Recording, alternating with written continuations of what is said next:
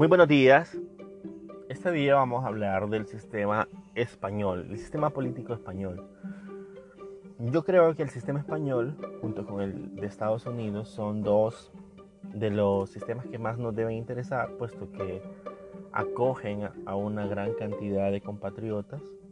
Eh, España, sobre todo en los últimos años, ha sido un destino importante para los salvadoreños, así como el, el,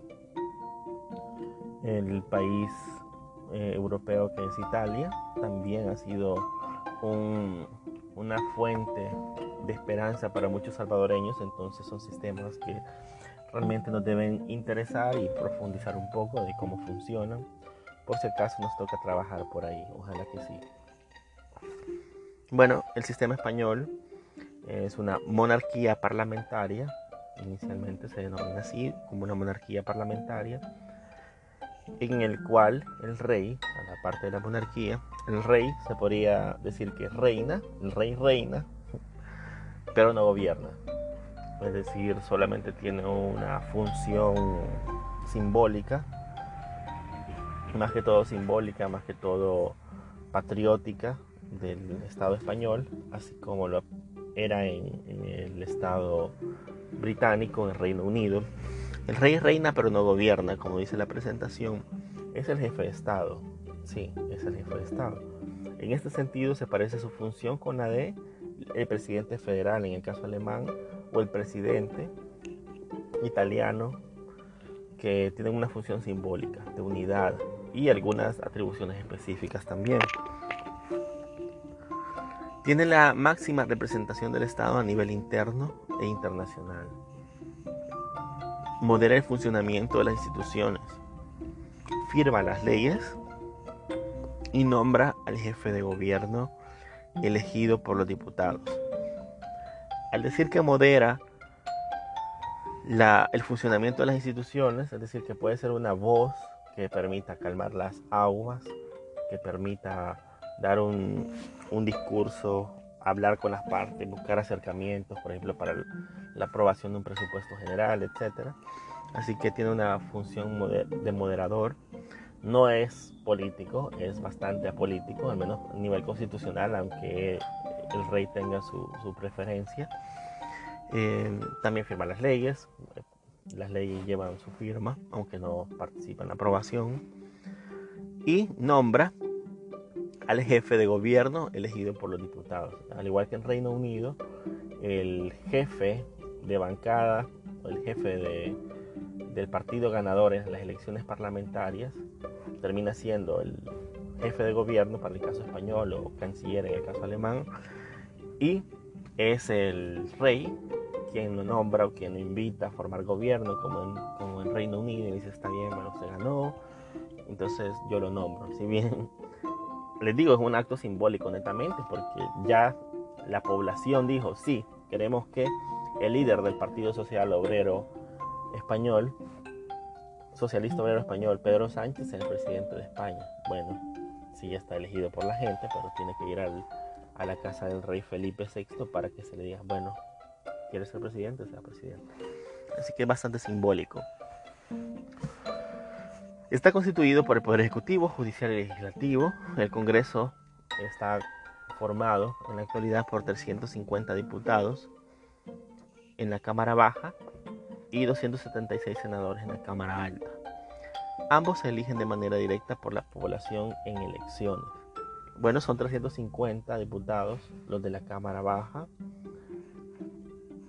o Parlamento. Quiere decir que con 176 eh, diputaciones ganadas por un partido, se llega a la mayoría. Y este partido es quien forma el gobierno. Por otro lado, pueden hacerse coaliciones. Ah, bueno, que la, que la derecha, el partido tradicional de derecha, um, ganó 145 diputaciones, pero algunos partidos afines ganaron 40 diputaciones más, bueno, puede hacer coalición, puede hacer alianzas con ellos para formar gobierno, que sería de la derecha. en la actualidad, por ejemplo, España es un país que, tiene una, democracia joven, por cierto, tiene una democracia joven, ha tenido varios intentos de democracia, pero la monarquía siempre ha sido muy potente. Incluso en el 36, cuando ganaron las elecciones el Partido Republicano, que era como centro izquierda, izquierda, eh, hubo un golpe de Estado. Ustedes saben que fue uno de los primeros golpes de Estado, al menos en los países más importantes, que fue a partir de Francisco Franco. Ese golpe de Estado les metió en una, en una especie de dictadura durante 40 años, que también significó un importante retraso en muchos ámbitos para el Estado español. El punto es que a partir o desde esa fecha para acá, eh, España siempre había tenido un, sistema bipartidista muy marcado, mucho más marcado que los demás países.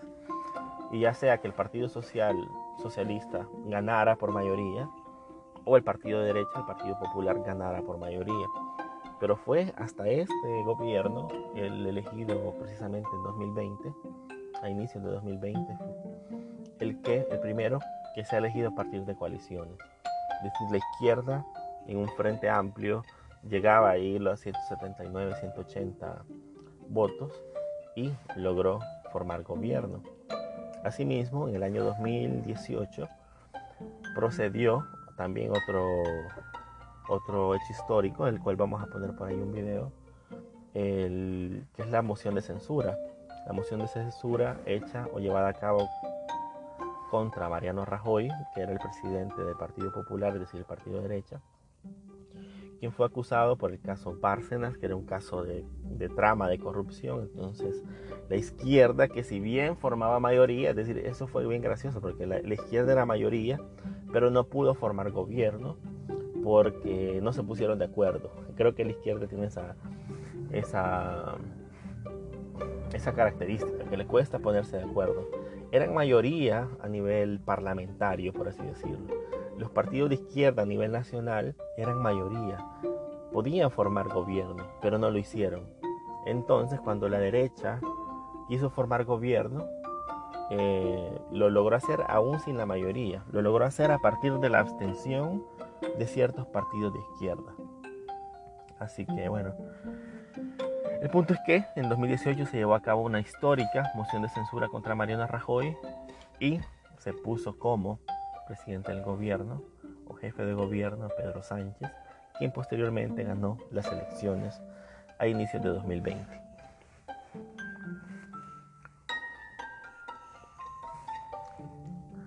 En las Cortes Generales, en la Cámara Baja, se aprueban las leyes nacionales, se aprueba el presupuesto del Estado se controlan las acciones del gobierno, una forma de contrapeso. De hecho, es muy común ver al presidente, al vicepresidente, a los ministros llegar al Parlamento, es decir, a la Cámara Baja. Hemos visto por ahí unos videos en los que el vicepresidente o presidente están hablando con los diputados sin ningún tipo de problema. Bueno, con muchos problemas porque realmente se dicen de todo, pero es un ejercicio democrático básicamente normal en el Estado español controla las acciones del gobierno, es decir, la, Cámara Baja los manda a llamar, les, regaña un poco incluso. Y, como decíamos, también elige al jefe de gobierno, porque con la mayoría parlamentaria se tiene derecho a nombrar a su líder, al líder del, partido, o el primer diputado, por así decirlo, como jefe de gobierno. El Senado resuelve temas de las comunidades autónomas. De igual manera, está la Cámara Alta que resuelve más bien temas de las comunidades autónomas. Consultas, eh, aprobación de leyes, a partir de la Cámara Alta, que son eh, puestas en el, en el Pleno las leyes de las comunidades autónomas. Respecto a las elecciones del jefe de gobierno, esto sería como como que, por ejemplo, en su momento, para el caso salvadoreño, el FMLN en el 2014 hubiera ido, hubiera ido para las elecciones y el jefe de bancada o el, el, jefe del partido o o el elegido como el jefe del partido, presidente del partido eh, FMLN hubiera sido Salvador Sánchez Serén. O para el caso actual, como que de Ghana, puesto que con Ghana ganó, el, el jefe o el líder, el líder del partido Ghana hubiera sido, o la primera casilla de diputación, ahí Bukele. En ese sentido, al formar mayoría, al tener mayoría de votos, se nombra su líder, en este caso Bukele, como presidente y se le da el aval para que forme gobierno. Así funcionaría si, si fuéramos nosotros una democracia parlamentaria, pero nosotros somos más bien presidencialistas. En la presentación también hay un mapa de las comunidades de las comunidades autónomas.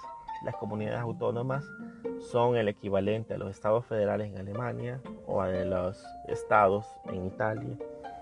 Así que tienen cierta independencia, igual tienen sus propias normativas, que no son municipales, ojo, no, tienen que ver con, con, una normativa municipal como el caso que fuera Santa Ana, como el caso que fuera San Salvador.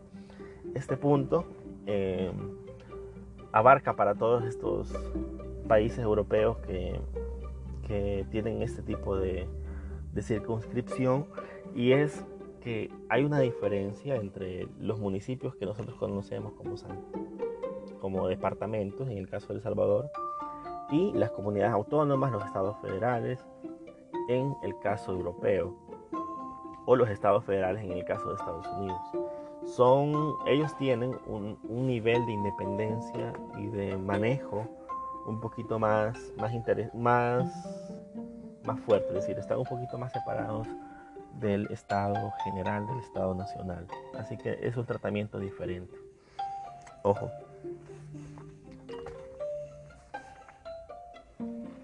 Las comunidades autónomas tienen un presidente de la comunidad y un poder legislativo para cada una. Hay funciones que pueden asumir de manera directa, como el ordenamiento poblacional, la administración de bienes públicos, algunos servicios públicos como el agua, como la luz eléctrica, cada una de las comunidades autónomas puede eh, prestar esos servicios, así que tiene cierta independencia. El presidente del gobierno es elegido por el Congreso, en el caso del Poder Ejecutivo, como decía, el líder del partido que gana las elecciones es nombrado jefe de gobierno, luego el Congreso lo aprueba y posteriormente la investidura se la da el rey. La aprobación del jefe de gobierno es un acto, se le llama acto de investidura, que la proporciona el rey, así como la invitación en el caso británico. Está formada por el jefe de gobierno, presidente, así como los ministros que éste elija.